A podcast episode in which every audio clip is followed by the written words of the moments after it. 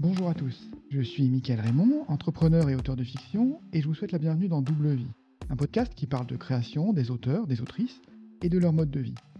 Aujourd'hui, j'accueille Sylvie Poulain, et je suis à la fois ravi et curieux de l'accueillir, car pour ceux qui suivent le podcast, Sylvie a été citée par Benjamin Dupu comme un profil hors du commun. Donc Sylvie a mené une vie, riche que je qualifierais personnellement euh, d'aventureuse dans la marine nationale, mais elle est aujourd'hui également autrice, donc elle va, elle va nous parler de, de, ses textes et de sa pratique de l'écriture. Elle a déjà publié plusieurs textes dans, différents univers, comme le Paris des merveilles ou Les mystères de Kioche, justement coécrit avec, euh, avec Benjamin Dupu. Donc je crois savoir qu'elle travaille sur un autre projet personnel, un roman qui lui tient à cœur, et donc elle va peut-être pouvoir nous parler un petit peu, un petit peu aujourd'hui. Euh, bonjour Sylvie, bienvenue. Eh ben, bonjour Michael, merci beaucoup pour cette invitation. Je suis ravi d'être là également. Bon, bah, ça, me fait, ça me fait très plaisir. Euh, je, suis content de t'avoir parce qu'on va pouvoir avoir ton, ton, point de vue sur l'écriture et puis euh, voilà, parler un peu de, de, de, ton métier qui, je suis sûr, euh, suscite toujours un peu, de, un, peu de, un peu de curiosité. Exactement. Je suis passionné d'aéronautique aussi, donc voilà, j'espère qu'on aura l'occasion d'en parler un peu. Je pilote pas, mais bon, j'ai fait des, des, petits voyages en avion dans le passé, donc ça, c'est un sujet qui m'intéresse. Bah, je pense qu'on va avoir pas mal de sujets à partager, du coup, effectivement. C'est bon pour, euh, pour euh, déflorer, euh, lever, le, lever le rideau. Donc, sur une première carrière, j'ai été pilote d'hélicoptère dans la Marine nationale. J'écrivais déjà un petit peu à l'époque. Et puis après une reconversion, me voilà maintenant artisan, relieur de livres et, et auteur. Oui, incroyable. quel, quel effectivement, quel parcours varié, on va dire, et riche. Ça a été le grand saut entre les deux. Donc tu, disais que tu écrivais un petit peu euh, auparavant. Comment tu as commencé? Tu as commencé quand tu étais jeune ou alors tu as commencé quand tu étais en voyage pour euh, t'occuper? Comment ça s'est passé? Un peu des deux. Je pense que j'ai commencé très tôt. mon tout premier souvenir, ça doit être vers 10 ans, je pense. en fait, j'ai commencé par imitation. Quoi. Je, lisais beaucoup. donc, tous ces récits, j'avais envie de les partager ou de, les, de me les réapproprier. Et donc, euh, bah, j'ai fait une première tentative de roman à l'adolescence, je pense, euh, une histoire, une histoire d'apocalypse euh, qui probablement m'avait été inspirée par Ravage de Barjavel que j'avais lu au, collège. Et puis j'ai fait plusieurs essais petit à petit. j'ai lu Tolkien, alors je me suis mise à écrire des histoires de gens qui partent en quête. Et, ensuite, c'est effectivement devenu mon petit jardin secret une fois que j'étais dans la Marine nationale où euh, à bord le soir, après une dure journée, j'allais m'installer sur mon lit avec mon ordinateur et puis j'ai écrit, euh, écrit tout un roman qui m'a pris sept ans à développer. Donc au final, il est assez décousu et euh, maintenant, j'en ferai, ferai plus rien, je pense. Mais c'est comme ça que j'ai un peu appris en autodidacte à, écrire. Mmh et donc, oui, tu citais Barjavel, tu citais Tolkien. quelles sont tes, tes références? Tes, tes genres de littérature euh, favorites Le fantastique, la fantasy le... Ouais, actuellement, c'est euh, la SF et la fantasy. Euh, mais j'ai un background qui est assez éclectique en fait. jeune, j'ai lu, j'ai lu les classiques de SF, Asimov, Herbert, Dick, et puis Jules Verne ou Barjavel, comme on disait. j'ai aussi beaucoup été attiré par la littérature de voyage, avec notamment Saint-Exupéry, Kessel, Henri de Montfred aussi, sur tout ce qui est autour de la mer Rouge. Et puis les classiques avec euh, Hugo et Dumas, quoi. C'est, euh, un peu tout ça qui a, qui a nourri mon imaginaire. Ouais, puis les, littératures de voyage qui va avec euh, l'aéronautique, quoi. Donc, bah, exactement. Saint-Exupéry, il n'est pas venu là par hasard. c'est, cette idée d'entrer, d'entrer dans la marine, c'est un télescopage en fait entre mes lectures et puis, et puis l'actualité que je voyais. une envie de me rendre utile et puis de voir des horizons lointains en même temps. Hmm. Sur, euh, pour, pour être pilote, il faut être, euh, c'est plutôt scientifique, j'imagine. Donc euh, voilà, l'écriture plutôt littéraire. Donc tu as, as, mené les deux, les deux en parallèle. Ouais, j'ai toujours un peu eu les deux, les deux attraits parallèlement. alors j'ai suivi, j'ai suivi une voie scientifique parce que c'était un peu la voie royale, comme on disait à l'époque. quoi. j'ai fait un bac S, j'ai même commencé une prépa. Et puis côté littéraire, bah, j'ai toujours été passionné par l'histoire, le patrimoine donc j'ai toujours, euh, toujours cultivé un peu les deux. Donc, ma première carrière a été plutôt scientifique et maintenant je reviens, euh, je reviens vers l'histoire et le patrimoine. Sur le, le, pilotage, tu, es, tu dis que tu es pilote d'hélicoptère. C'est pourquoi l'hélicoptère? C'est un choix particulier ou comment par rapport à Oui, la bah, alors en qui fait, quand on, heu, quand on entre, quand on entre comme je l'ai fait dans la filière pour devenir pilote, dans la marine, on a le choix entre, 3 filières. Donc il y a les hélicos, il y a la chasse et il y a les avions de patrouille maritime. Et en fait, moi, ça a tout de suite été, heu, les hélicoptères qui m'ont attirée, heu, parce qu'il y a ce côté, heu, d'aller, près des obstacles, près du relief, de faire du treuillage, d'aller, se poser sur, sur le pont d'un bateau qui bouge, et tout ça, c'était des petits challenges qui qui m'intéressaient. C'était là où on pouvait aller sur le plus de bateaux différents également et donc, voir le plus de choses. Faut savoir que que presque tous les bateaux de la marine nationale ont une plateforme en fait, heu, sur le pont, heu, sur le pont qui permet d'accueillir un hélicoptère. Mmh. Ce qui est pas le cas pour les oui, pour les avions qui Ah, ils ont que le porte-avions. les pauvres. Ouais, donc limité, limité. Voilà. OK, bah, écoute, c'est impressionnant. Heu, du coup, tu tu tu as fait un métier qui était très ancré dans dans les réalités et tu mh. écris beaucoup dans l'imaginaire. Donc, est-ce que qu'il y a des passerelles entre les 2? Comment comment tu vois le la chose? Je pense que pendant longtemps, ça a été complémentaire. Ça a été, heu, ma petite bulle d'oxygène, heu, à côté à côté d'un quotidien un peu plus stressant, effectivement. Et puis, et puis maintenant, bah, finalement, je t'avouerai que mon imaginaire se nourrit de cette, heu, de cette 1re expérience. Je je reprends, heu, je reprends quelques idées pour les ambiances, notamment dans, dans dans mon roman dont on parlera, plus tard probablement. OK.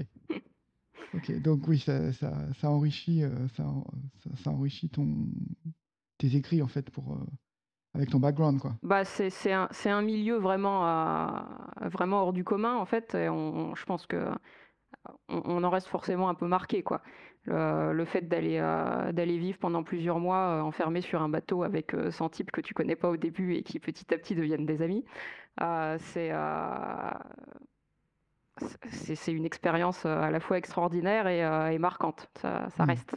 Ouais, tu as as une proximité, une une vie en commun qui est qui est un peu forcée aussi, C'est ça, tu as une, as une vision de la vie en groupe, qui est, qui est qui qui forcément te marque. Mmh mh. Et donc, quand quand tu disais que là, tu as fait, une reconversion, c'est parce que le la la carrière est comment? Est à durée limitée dans l'armée? Parce que c'est voilà, tu voyages beaucoup? Alors déjà oui, heu, bah, j'étais officier sous contrat, en fait, heu, donc ça fait des carrières plus courtes parce que je voulais entrer exclusivement pour être pilote, donc j'ai choisi cette filière qui permettait de de ne faire que ça. Et puis, heu et puis, bah, en fait, au bout de 12-13 ans, j'ai commencé à être vraiment fatiguée et à avoir des problèmes de santé. Et du coup, bah, au bout d'un moment, je me suis retrouvée dans un bureau, donc fini les hélicoptères, fini les bateaux au bout du monde et cetera. Et puis, bah, là, à un moment donné, je me suis dit, heu: «Bah, il va avoir être temps de penser à autre chose et puis d'aller voir ce que je peux explorer de nouveau». D'où, d'où cette idée d'aller chercher, bah, dans mes autres centres d'intérêt, de revenir, heu, de revenir à la fois vers les livres et puis vers, tout ce qui est art, artisanat. Et puis ça s'est transformé en l'artisanat de la reliure.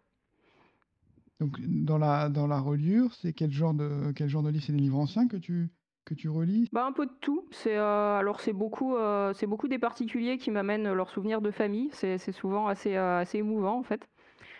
Ils m'amènent le livre de la grand-mère ou alors, récemment, j'ai eu un truc absolument génial, un ancien album photo du début du XXe siècle où un marin, encore un, avait, envoyé des cartes postales d'Asie à sa famille en 1907-1908.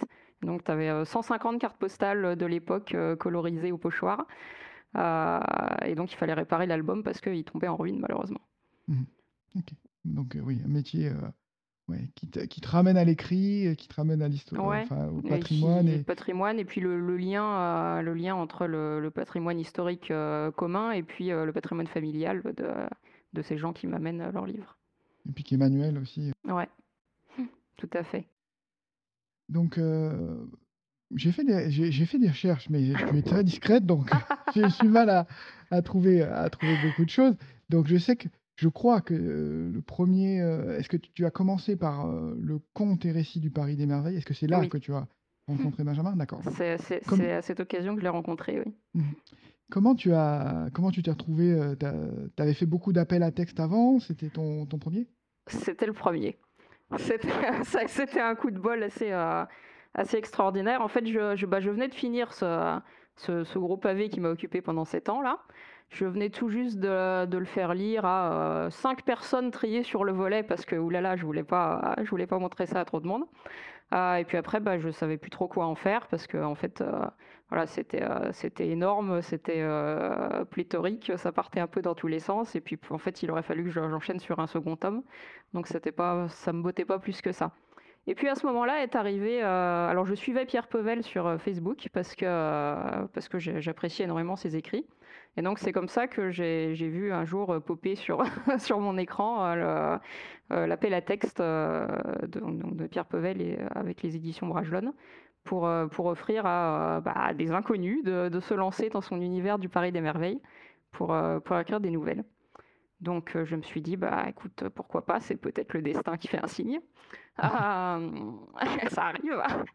Et, euh, et donc, bah, j'ai envoyé, euh, j'ai envoyé mon petit synopsis, un peu avec la sensation de me jeter dans l'eau sans avoir appris à nager avant. Et puis, et puis bah, miracle, le synopsis a été retenu. Alors, je, je me rappellerai toujours, toujours ce jour-là. Quoi. je redescendais de Paris vers le Var, où, où j'étais encore basé sur Toulon à l'époque. Et puis, euh, petit, petit message de Pierre Pevel sur Messenger. Euh, félicitations, votre, euh, j'ai le plaisir de vous annoncer que votre projet a été retenu. Je vous recontacterai sous peu. J'étais sur une aire d'autoroute à ce moment-là. C'est l'aire d'autoroute la plus belle de ma vie.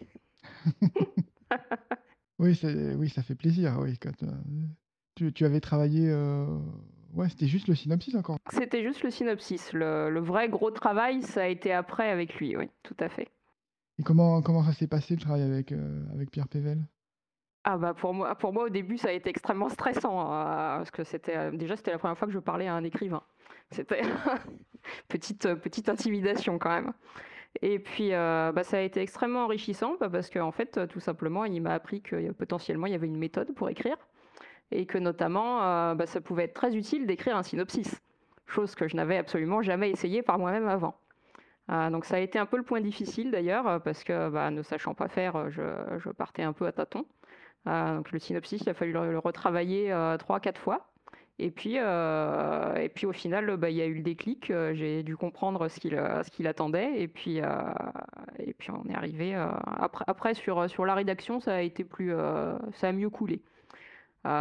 C'était vraiment le, le, synopsis qui permet de poser les, les, fondations en fait du récit. Et après, euh, il n'y a plus qu'à monter les briques et ça se passe, euh, ça se passe bien.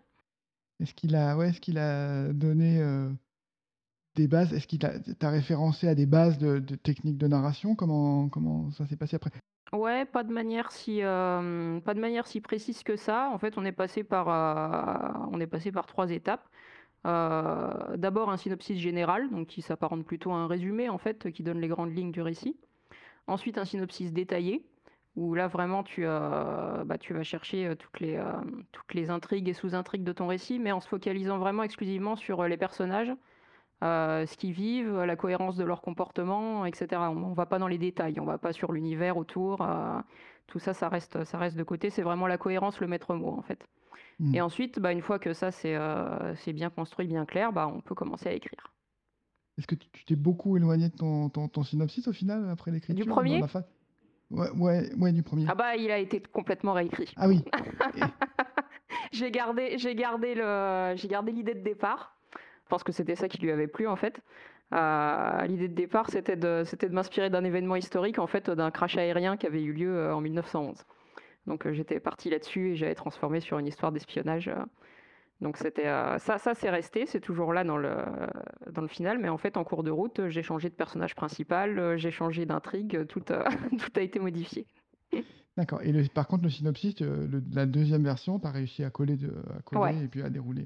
Oui, bah, une fois qu'il était écrit, comme c'était très détaillé, euh, j'avais plus qu'à suivre sur, sur quelque chose d'aussi court qu'une qu'une nouvelle, ça, même si c'était une grosse nouvelle. Il n'y a pas beaucoup de possibilités de partir sur, sur des chemins de traverse. Mmh, OK. Moi, je je dis ça je pose beaucoup de questions là-dessus parce que dans mon Ah bah, tu fais euh, bien. synopsis et voilà, quand tu as fait un premier jet, tu t'aperçois que les personnages, ils ont changé, tu les as découverts vraiment et donc euh, il Oui, faut alors je revoir un t'avoue peu, je t'avoue que maintenant sur un projet plus long, c'est plutôt comme ça que ça se passe, oui. OK, bon ça va, tout est normal alors. Et donc, c'est à cette occasion-là que tu as, tu as rencontré Benjamin Lupu. Tout à Vous fait. avez, vous avez échangé euh, par, euh, par mail, entre les gens du projet? Voilà, c'est ça sur Messenger. euh, bah, Pierre, il nous avait mis en relation de toute façon sur un, sur un petit groupe. Puis euh, on a fait connaissance euh, donc avec les trois, les trois autres, là, Bénédicte Vizier, Catherine Loiseau, qui, écrit des trucs steampunk vraiment sympas. Et puis, et puis Benjamin, qui à l'époque avait commencé à travailler sur sa série des mystères de pioche déjà. Donc, bah, curieuse, j'étais allée lire un peu, etc. Je lui avais fait un petit retour. Et puis, euh, et puis ensuite, bah, on termine, euh, on termine cette histoire euh, avec le Paris des Merveilles. grosse euphorie, voilà, première publication. Et puis, et puis on continue à discuter avec Benjamin. on se, on se rencontre à Paris, puisque moi je revenais régulièrement sur Paris.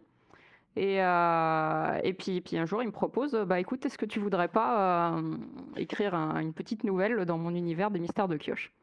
Je pense que le, le principe du travail collectif euh, dans un univers partagé avec, euh, avec Pierre, ça avait dû lui plaire. Et du coup, euh, du coup il a voulu retenter l'expérience de cette façon-là, probablement. Ouais. Et puis, bah, moi aussi, du coup.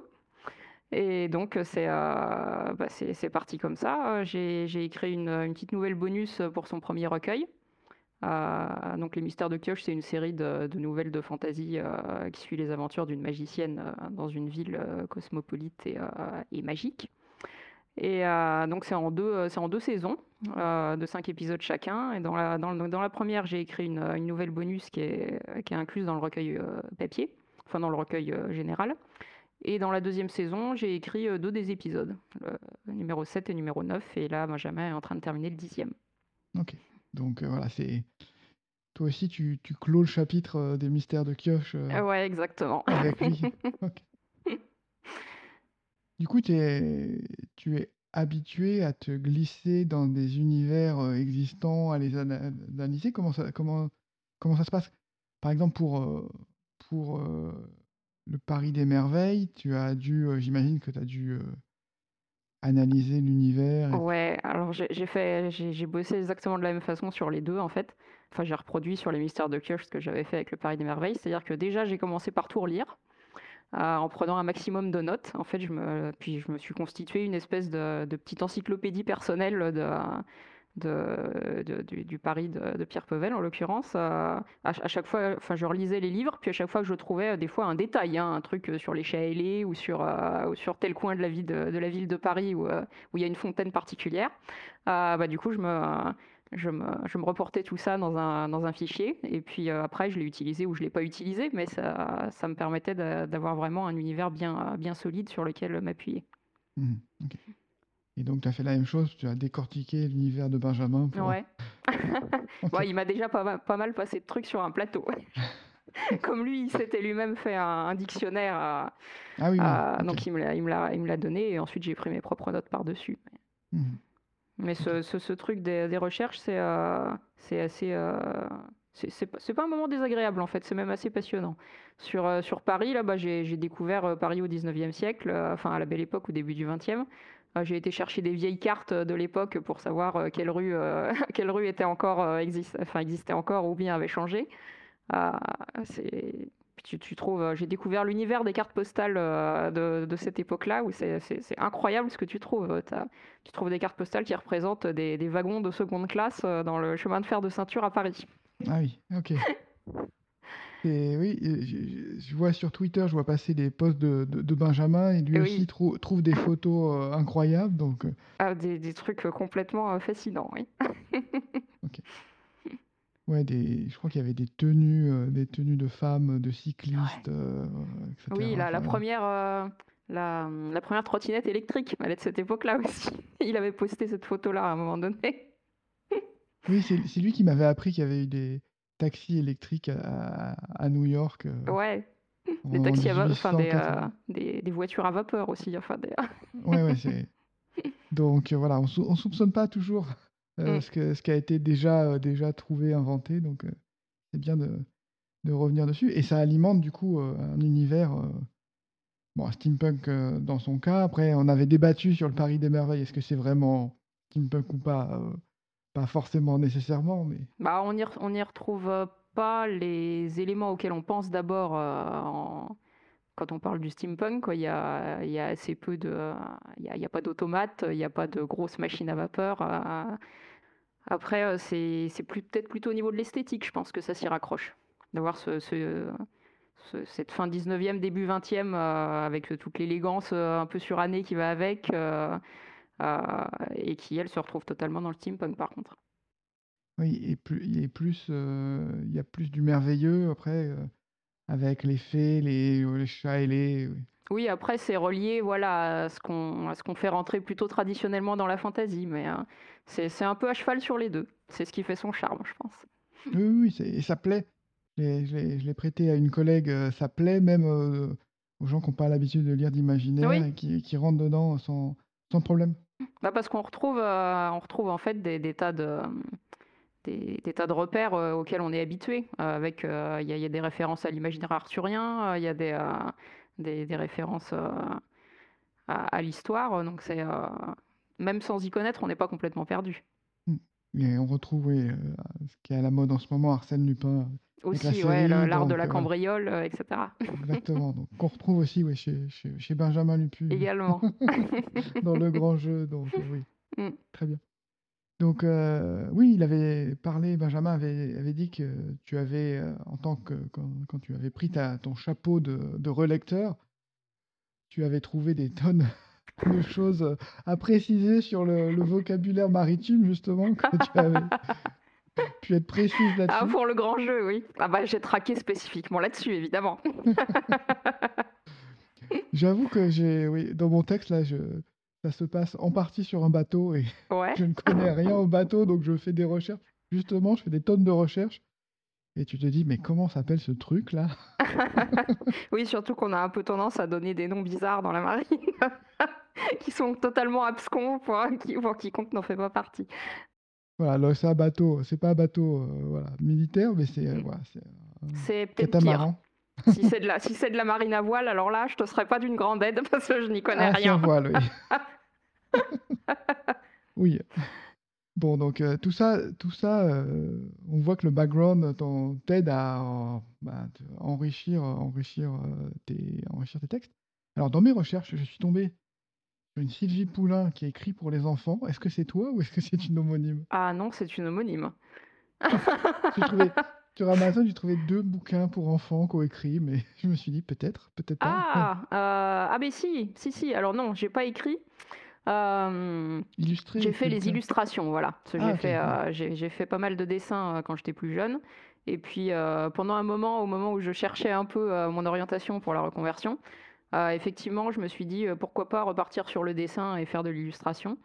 Et du coup, j'avais, j'avais une copine à l'époque qui, qui, qui écrivait des, des récits pour enfants et qui m'avait demandé si je voulais pas lui faire les, les illustrations. Donc ça doit être ça que, sur lequel tu es Je tombé. pense, je pense que c'est ça. Donc euh, voilà, c'est bien, c'est bien la même personne. Après, je pouvais pas, euh, je, je pouvais pas partir à la fois sur la reliure, l'illustration et l'écriture. Il a fallu que j'en supprime un parce que c'était pas possible. Oui, oui, oui. Et donc, euh, bah, c'est c'est le dessin qui a sauté. Et donc là, du coup, euh, tu, es, tu travailles en indépendant, donc tu arrives Ouais. à, aménager ton temps autour de, autour de l'écriture, en plus de, de- de- de ton métier de relieur. Ouais, c'est alors, je t'avoue que ça ressemble pas mal à un Tetris. hein. Grosso modo, euh, alors la chance que j'ai, c'est que je travaille chez moi. Euh, c'est d'autant plus une chance en 2020-2021, on va dire. Oui, Donc j'ai mon atelier au rez-de-chaussée en fait, euh, avec des horaires d'ouverture pour accueillir les clients. Donc du mercredi au samedi, j'ai des horaires de travail presque presque normal quoi, enfin normal. Et puis je me garde le mardi pour aller voir des fournisseurs ou, éventuellement aller voir des clients. Mais je travaille aussi le mardi. Et du coup il me reste tous les toutes les soirées en fait pour écrire. Et puis très souvent le dimanche. Le dimanche parce que déjà une fois par mois on se retrouve avec un petit groupe d'écrivains à Paris. C'est encore Benjamin qui m'a introduite là-dedans. Donc ça permet, ça permet d'écrire en groupe, de se motiver, euh, c'est euh, c'est- très sympa. Et puis, euh, et puis bah, même les autres dimanches, en fait, même quand j'y vais pas, bah, j'ai cette envie d'avancer un peu et du coup, bah, tout, tout- quasiment tous les dimanches et toutes les soirées y passent. ouais. Ah oui, c'est un bel investissement. De temps en temps, il faut lâcher un peu de lest, j'avoue, mais, mais c'est à peu près ça le rythme, ouais. Comment ça se passe les, les, groupes d'écrivains vous, vous travaillez ou vous échangez des idées, vous écrivez euh? On échange, euh, on échange des idées. Alors très souvent, on commence en fait la journée en se racontant euh, où on en est sur nos projets respectifs. et puis, puis c'est là que les, les idées partent et, et qu'on se éventuellement, on s'en donne les uns les autres. et puis après, bah, après, on part chacun, chacun dans notre monde. Euh, et on se retrouve en fin de journée euh, avec une pause déjeuner quand même où on discute à nouveau également. Mais on se retrouve faire un petit point en fin de journée. Et après, on, bah, se rend euh, des, services de bêta lecture mutuelle en fait. à chaque fois, je donne, entre autres à Benjamin, mais à, chaque fois que j'arrive à un point, point d'arrêt où j'ai besoin de me faire relire, voilà, je, bah, je sollicite les autres. Et puis, et puis voilà, sinon on a, Bon, on a commencé, euh, on a commencé dernièrement à essayer de se faire des petits exercices euh, où on prend, euh, on prend des thèmes ou des illustrations et puis on se donne 20 minutes ou une demi-heure et on essaye d'écrire un texte. Alors c'est sympa, ça change, ça change un peu. J'organise ça le soir, une fois par mois, de temps en temps, un peu peut-être un peu moins fréquent parfois.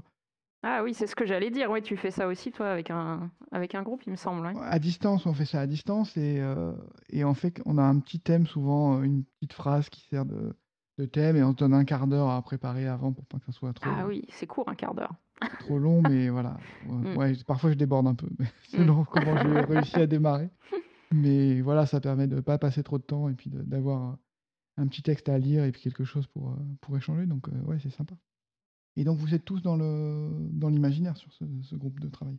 Bah non, pas non non, pas pas forcément. Alors on a presque tous euh, soit au moins eu un projet ou, euh, ou, un rapport avec l'imaginaire, parce que le, noyau dur en fait, euh, il vient de il vient de, de jeunes auteurs que Benjamin a rencontrés aux Imaginales. c'est là que c'est là que la majorité du groupe s'est constituée. Euh, donc il y, a quand même une, il y a quand même une, une, thématique imaginaire qui est bien présente. Toi, tu n'as pas eu l'occasion de faire les, imaginales encore Bah non, j'ai pas beaucoup eu l'occasion d'aller à beaucoup de salons et autres tant que, tant que je naviguais, n'est-ce pas? Je, je, découvre le milieu de l'imaginaire en fait. Et puis, euh, et puis bah là, euh, en 2020, je commençais enfin à avoir, à avoir du temps et à être là pour pouvoir y aller. Puis bah, on sait ce qui s'est produit. Euh, j'ai voulu aller aux Utopiales aussi. J'ai pris le train pour aller à Nantes. Et puis, euh, et puis bah, dans le train, euh, l'annonce du reconfinement d'octobre est tombée. et dans la foulée, l'annulation du salon. Donc j'ai dormi à Nantes et je suis revenu. bon, oui, c'est pas pas l'année pour les salons. Dans le précédent podcast, le dernier qui a été publié à l'heure où on enregistre là, c'était Christophe Nicolas qui parlait aussi des, beaucoup des Imaginales et qu'on a un, souvenir, euh, un souvenir ému parce que ça a l'air d'être une grande convivialité entre auteurs. ah bah il paraît que, ça, que c'est quelque chose à voir, oui. Mm. donc euh, voilà, je garde ça dans mes plans. Donc euh, tenez, tenez le choc, les Imaginales. on, arrive. Vient on vient peut. Aujourd'hui, euh, ouais, tu, on parlait, on évoquait un projet, un projet long. Comment, comment ça se passe? Où est-ce que, où est-ce que tu en es dans ton Eh bah, écoute, euh, j'ai posé le point final le dimanche dernier. Ah, carrément, oui, c'est bien avancé. Donc, oui, c'est euh, Oui, beaucoup. Alors, il me reste un peu de travail, évidemment. là, j'ai j'ai deux, deux cycles de relecture à faire. Et puis après, je, je balance à mes bêta-lecteurs. Euh, et ensuite, j'aurai encore quelques corrections probablement. Et puis euh, voilà, d'ici euh, bah, d'ici un mois, c'est fini pour de bon. Tu avais travaillé pendant combien de temps dessus, sur ce projet? Alors, je crois que je suis arrivé à avoir à peu près un synopsis fin 2019. ça, faisait, ça faisait plusieurs mois que, que, que, je tâtonnais pour trouver le bon. Le bon est arrivé fin 2019 et j'ai dû commencer à écrire début 2020, donc ça doit faire, j'ai mis un an à peu près, voilà. c'est. Sans compter le travail préparatoire. Oui, mais bon, un an c'est pas mal hein, finalement parce que c'est. Bon, Benjamin a réussi à le faire en accéléré, mais un an c'est. Ah oui, mais lui il avait quelqu'un qui lui tapait sur l'épaule aussi. un an, oui, voilà. Si, si, je, si je termine dans un an, euh, voilà, je suis mm. content. Enfin, fin, d'année, fin de cette année, je serai content. ouais. C'est donc c'est plutôt dans quel dans quel genre d'univers? Plutôt fantasy, Alors plutôt c'est non, science-fiction? c'est plutôt de la science-fiction. Heu, en fait, j'ai situé ça, heu, au 24e siècle et intégralement sous l'eau, heu, parce que j'imagine qu'au 24e siècle, bah, l'humanité aura raté tous ses défis actuels, y compris la conquête spatiale et du coup, il ne lui restera plus que les océans. Oui, c'est alléchant. N'est-ce pas? Donc là, la marine, tu as pas travaillé dans les sous-marins, non? Non, mais du coup, bah, j'ai j'aime bien me lancer vers vers des univers que je ne connais pas encore et qui m'attirent. Alors, bah, du coup, j'ai lu et vu, heu, tout ce qui me passait à portée sur, les sous-marins et l'océanographie. Ça a été, de bouquins d'océanographie à, heu, des, des des de des documentaires, comme, comme, Planète Méditerranée. Je sais pas si tu as entendu parler de ça? C'est, heu, tu as un biologiste et photographe français, là, Laurent Balesta, heu, qui s'est fait enfermer dans un caisson avec 3 équipiers pendant, heu, 1 mois à 100 mètres de profondeur, entre Marseille et Monaco et du coup, ça ramène des images absolument géniales parce qu'ils ont pas la limite de temps, qui s'impose habituellement à la plongée. Ils peuvent, partir du caisson, faire une plongée, revenir, mais pas remonter et puis, heu, et puis j'ai lu des, j'ai lu tous les romans qui me passaient, heu, qui me passaient sous la main, sur, sur le sujet, Robert Merle, avec, Le jour ne se lève pas pour nous notamment, qui te raconte une patrouille de SNLE dans le dans le détail. SNLE, sous-marin nucléaire lanceur d'engins. J'ai beaucoup retenu, Abyss aussi, c'est un roman d'un écrivain allemand allemand qui s'appelle Frank, Schätzing et qui, heu alors c'est marrant parce que ça part un peu de la même idée que le film Abyss de James Cameron. Heu, c'est-à-dire qu'il y a une vie dans les fonds, heu, qu'on ne connaît pas bien et puis, qui peut se révéler un peu surprenante. Sauf que ça se passe beaucoup moins bien que dans le film, parce que cette espèce d'organisme étrange, bah, n'apprécie pas ce que l'être humain fait aux océans, en fait. Donc c'est un techno-thriller, en fait. C'est, heu, c'est extrêmement bien documenté, hein. On retrouve, on retrouve des des des bateaux et des instituts scientifiques, qui existent dans la réalité, donc c'est, c'est vraiment intéressant. Et donc là, tu arrives, ouais, arrives, au bout de au bout du de de ce projet. Mmh comment tu tu sais déjà s'il va y avoir, tu as envie de faire une suite ou c'est, heu? Alors normalement, normalement ce sera une duologie. Donc heu, oui, j'ai envie de faire une suite. D'ailleurs, ça commence déjà à germer dans tous les sens, pour, pour la suite. Je sais à peu près, je sais à peu près où je vais. J'ai, j'ai mon point final, du, du tome 2, heu, en ligne de mire.